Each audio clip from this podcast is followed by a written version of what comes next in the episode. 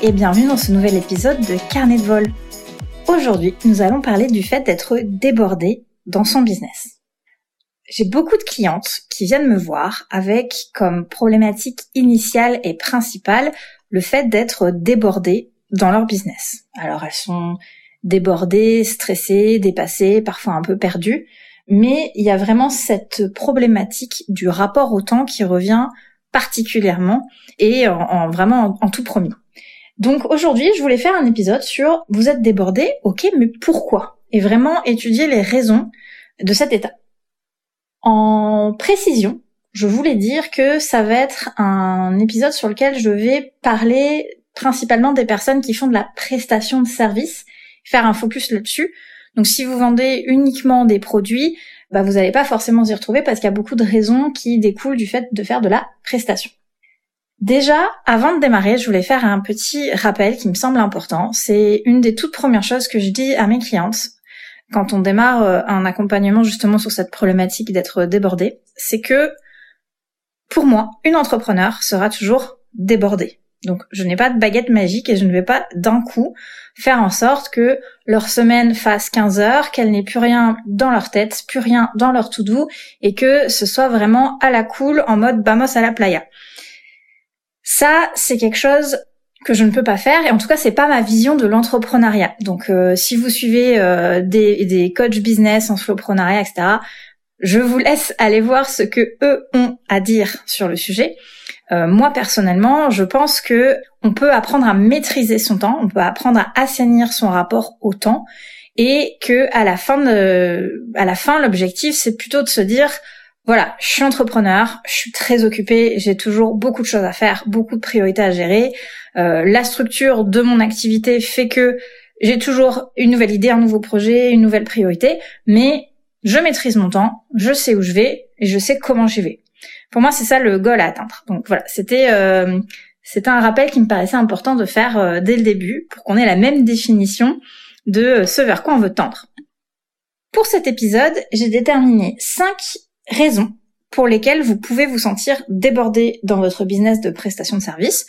Évidemment, je pense qu'il y en a plein d'autres, mais voilà, j'ai essayé de trouver cinq raisons principales qui reviennent régulièrement et on va les décortiquer ensemble. La première raison, pour laquelle vous êtes débordé, c'est parce que vous avez pris trop de clients à la fois. Ça, c'est généralement ce qui se passe le plus. Vous avez trop de clients et après, il convient de savoir pourquoi. Vous avez trop de clients parce que vous vouliez atteindre des objectifs de chiffre d'affaires plus grands, par exemple.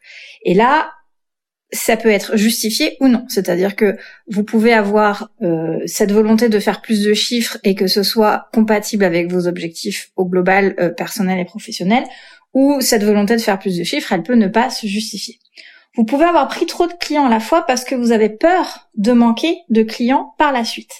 Et là, pareil, il convient de se demander pourquoi. Pourquoi et comment est-ce qu'on peut anticiper ou lisser ses revenus sur l'année Donc là, on va parler de diversification de votre écosystème d'offres. On va s'interroger sur euh, sur les choses que vous pouvez euh, anticiper, sur les actions que vous pouvez mettre en place pour euh, vraiment lisser votre flux de prospects, ou alors accepter que dans votre année ce soit vraiment très disparate. Mais en tout cas, la raison c'est on a peur d'un manque de prospects à un moment donné, d'un manque de clients, d'un manque donc de chiffre d'affaires. Et donc on va prendre sur une période donnée beaucoup beaucoup plus de gens que ce qu'on euh, que ce qu'on devrait finalement. Vous avez pris trop de clients à la fois parce que vous ne savez pas dire non. Ça, c'est la dernière raison que je me suis notée. Ça arrive quand même assez souvent cette, euh, cette difficulté à dire non à l'opportunité qui se présente, au client qui vient taper à notre porte, à la personne qui nous a été envoyée, recommandée. Personnellement, ça m'arrive tout le temps. Euh, voilà, de se dire ah ben non, j'ai pas envie de passer à côté de cette personne, euh, de ces problématiques que j'aime bien traiter, de, de, voilà de cette chance de bosser avec un tel ou un tel. Et donc on se retrouve à prendre finalement trop de clients à la fois. Ça, c'était la raison numéro une.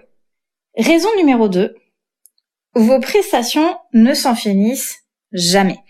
Ça, c'est quelque chose euh, qui revient souvent dès qu'on commence un petit peu à creuser dans une problématique de manque de temps. On a, on a ce truc de se dire, bah voilà, en fait, moi, je vends, je sais pas, des sites web ou des entités visuelles ou je fais du, du copywriting, peu importe votre secteur d'activité. Et normalement, ma prestation est censée durer deux mois, mais là, en fait, bah on est à la fin du quatrième mois. Ou alors, bah normalement, je devrais, je devrais livrer en trois semaines et en fait, là, on est à la fin de la sixième semaine. Et du coup, faut toujours euh, venir creuser pourquoi ces prestations, en fait, elles, sont infinies et elles, durent dans le temps. Donc là, il peut y avoir tout un tas de raisons, mais j'en ai sélectionné quelques-unes. La première, pour moi, c'est que les deadlines sont pas claires. Pas claires pour vous, pas claires pour le client. À un moment donné, vous vous êtes pas dit, c'est sûr, euh, la prestation, elle démarre tant, elle finit tant, et il faut pas que ça dépasse. Ça, généralement, c'est lié, c'est parce qu'il y a un contrat, qui est un contrat ou un cadre de prestation, des CGV, peu importe, qui sont soit inexistants, soit qui sont bah, pas bien cadrés. C'est-à-dire que dedans, il n'y a pas de pénalité euh, dans, dans un sens ou dans l'autre en cas de retard. Euh, il n'y a pas vraiment de date de fin, de date de début qui sont statuées ou de délai. Euh, je pense, si je vous donne un exemple concret, à, au site internet, ce qui revient régulièrement, c'est euh, bah moi je fais des, je design des sites, mais c'est le client qui fournit les textes, mais le client met deux mois à fournir ses textes alors que la prestation devait durer un total de deux mois. Bah là forcément on va se prendre ces deux mois dans la vue.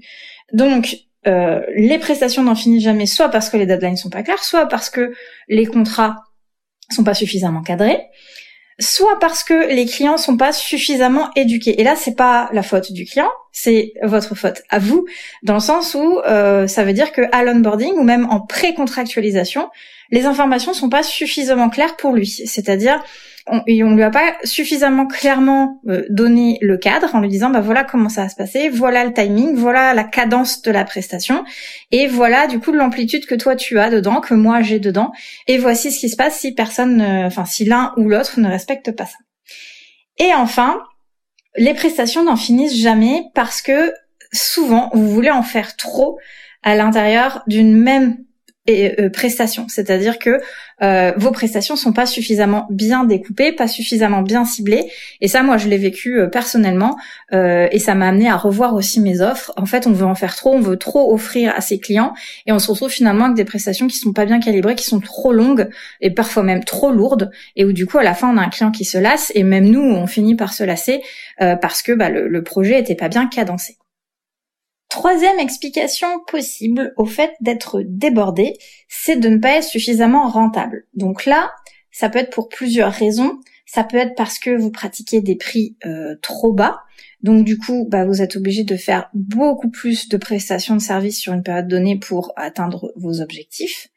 Ça peut être parce que à l'intérieur d'une prestation donnée qui est au bon tarif, eh bien en fait vous surdélivrez constamment. C'est-à-dire que vous avez vendu euh, un accompagnement qui comporte euh, ça, ça et ça, et en fait parce que vous voulez euh, faire plaisir, parce que vous voulez aller plus loin, parce que vous voulez proposer plus, ou tout simplement parce que vous n'avez pas forcément annoncé ou chiffré que vous allez faire ça et ça à la cliente, eh ben vous en faites constamment plus que ce que vous avez vendu.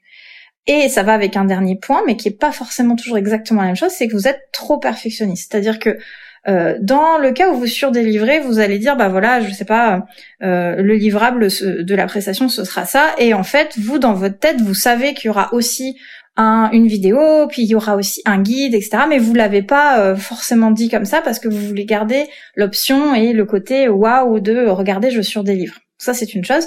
La deuxième chose, c'est de faire très exactement ce que vous avez vendu, mais par contre d'être ultra perfectionniste et de vraiment passer trois fois plus de temps à faire euh, une chose qui normalement vous voilà vous prend pas autant de temps parce que vous voulez que ce soit parfait, vous l'allez dans le moindre détail et du coup bah vous vous retrouvez à faire exploser le compteur d'heures. Quatrième explication possible au fait de se sentir débordé, c'est d'être désorganisé ou déstructuré. Là, il peut y avoir pareil plusieurs sous-raisons. La première, c'est d'avoir trop d'informations de partout. Ça, c'est quelque chose qui revient souvent chez mes clientes, c'est de dire je m'y retrouve pas, j'ai des infos dans tous les sens euh, et du coup bah c'est le bordel dans ma tête, c'est le bordel dans mon business et euh, finalement au quotidien je perds énormément de temps juste à m'y retrouver. La deuxième sous-raison, c'est de dire bah j'ai pas de process, j'ai pas d'outils. Alors c'est rigolo parce que c'est souvent la raison numéro une qui est mise en avant de dire je suis débordée parce que je suis pas organisée, parce que j'ai pas d'outils. Et moi, vous voyez, je la mets au fond d'une raison et au fond d'un tiroir, c'est-à-dire que oui, c'est une possibilité, mais souvent c'est pas forcément, on va dire, euh, euh, ce qui saute aux yeux en premier. Il y a souvent plein de, raisons sous-jacentes. Mais il n'empêche que ça demeure un facteur qui peut euh, amener à une désorganisation et au fait de sentir débordé. On passe beaucoup de temps à faire, à refaire les mêmes tâches. Là, on aurait pu automatiser quelque chose. Là, on aurait pu écrire un process. Et ça peut effectivement faire perdre du temps et faire se sentir débordé.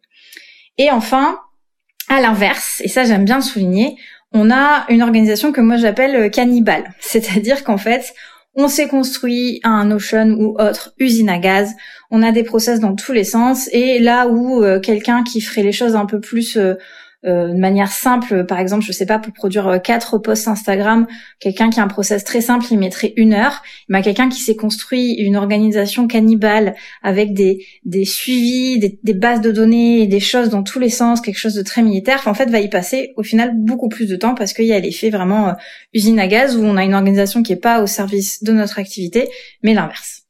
Et enfin, la cinquième explication possible au fait de vous sentir débordé dans votre business, et c'est finalement, je pense, euh, en tout cas, la, si c'est pas la plus importante, c'est une de celles par lesquelles j'aime bien démarrer parce que ça pose les bases. C'est le fait de pas maîtriser son temps, de pas avoir un rapport sain à son temps. Et ça, qu'est-ce que ça veut dire? Ça veut dire que déjà, on s'est pas posé d'objectifs stratégiques. Donc euh, là, je reviens toujours à la stratégie, mais c'est de se dire, on s'est pas demandé sur quoi je veux travailler, pourquoi je veux travailler là-dessus et comment je vais travailler là-dessus. Donc ça, c'est une première sous-raison. Une deuxième euh, sous-raison de pas maîtriser son temps, c'est de pas avoir anticipé.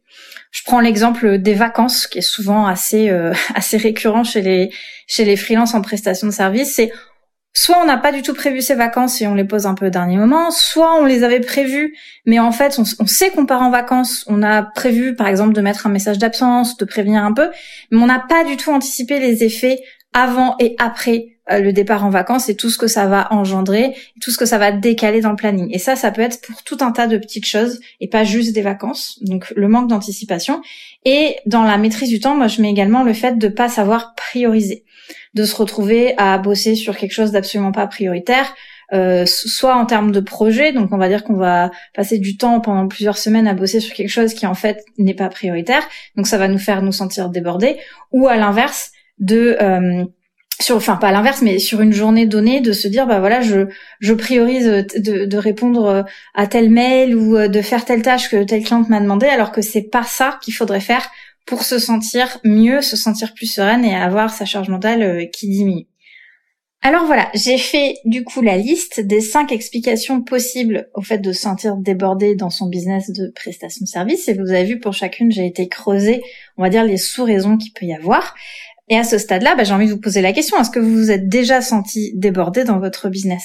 Et vous allez certainement me dire oui, et là vous allez me dire, bah, eh, eh, eh, t'es mignonne, mais tu nous as pas donné de solution. Eh bien, c'est fait exprès.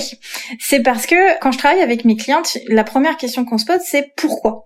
Pourquoi on se sent débordé? Parce que la manière dont on va régler euh, ce sentiment d'être débordé va se baser sur la raison.